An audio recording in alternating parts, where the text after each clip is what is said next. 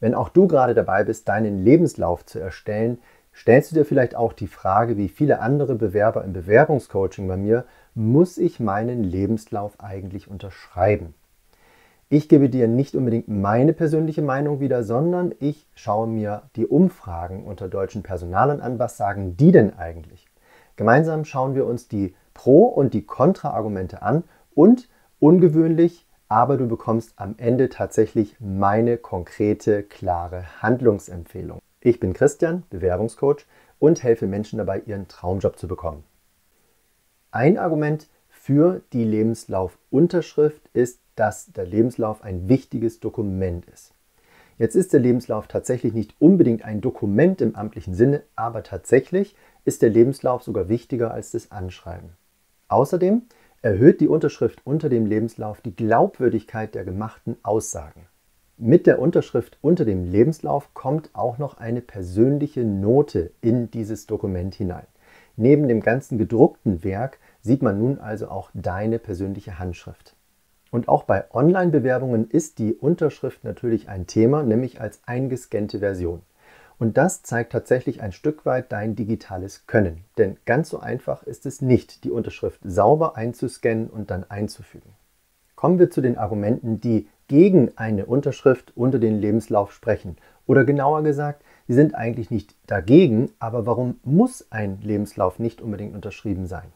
Da heißt es zum einen, der Lebenslauf sei lediglich eine Auflistung von Informationen. Das würde ich jetzt nicht unbedingt so stehen lassen, denn immerhin ist der Lebenslauf doch ein sehr wichtiges Dokument, was wir schon gehört haben.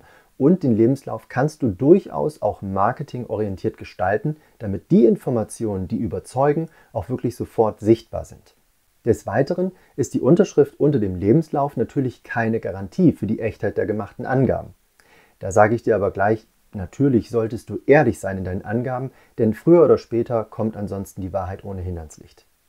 Auch ein sogenanntes Argument dagegen ist, dass die eingescannte Unterschrift keinerlei Rechtsverbindlichkeit hat.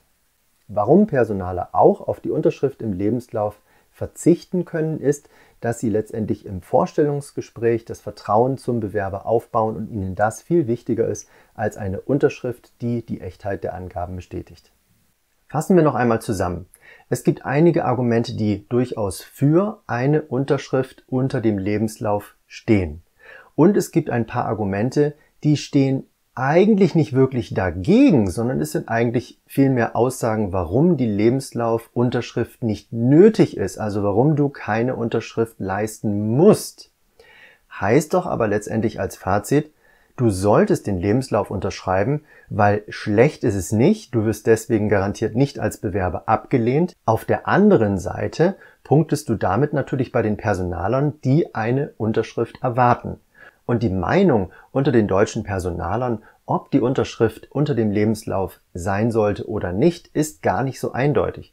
Denn etwas unter 40 Prozent sagen, ja, der Lebenslauf sollte unterschrieben sein und etwas über 40 Prozent sagen, nein, der Lebenslauf muss nicht unbedingt unterschrieben sein. Meine klare Handlungsempfehlung an dich ist also, unterschreib deinen Lebenslauf, weil du damit in keinem Fall etwas falsch machen kannst. Vorausgesetzt natürlich, gerade bei Online-Bewerbungen, du bist digital versiert genug, das ist eigentlich auch gar kein Problem, die Unterschrift wirklich sauber einzuscannen und unter deinen Lebenslauf einzufügen.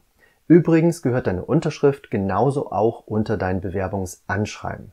Wenn du anderer Meinung bist, dann schreib doch gerne einen Kommentar unten rein. Vielleicht hast du ja auch schon eigene Erfahrungen gemacht, die du gerne teilen möchtest.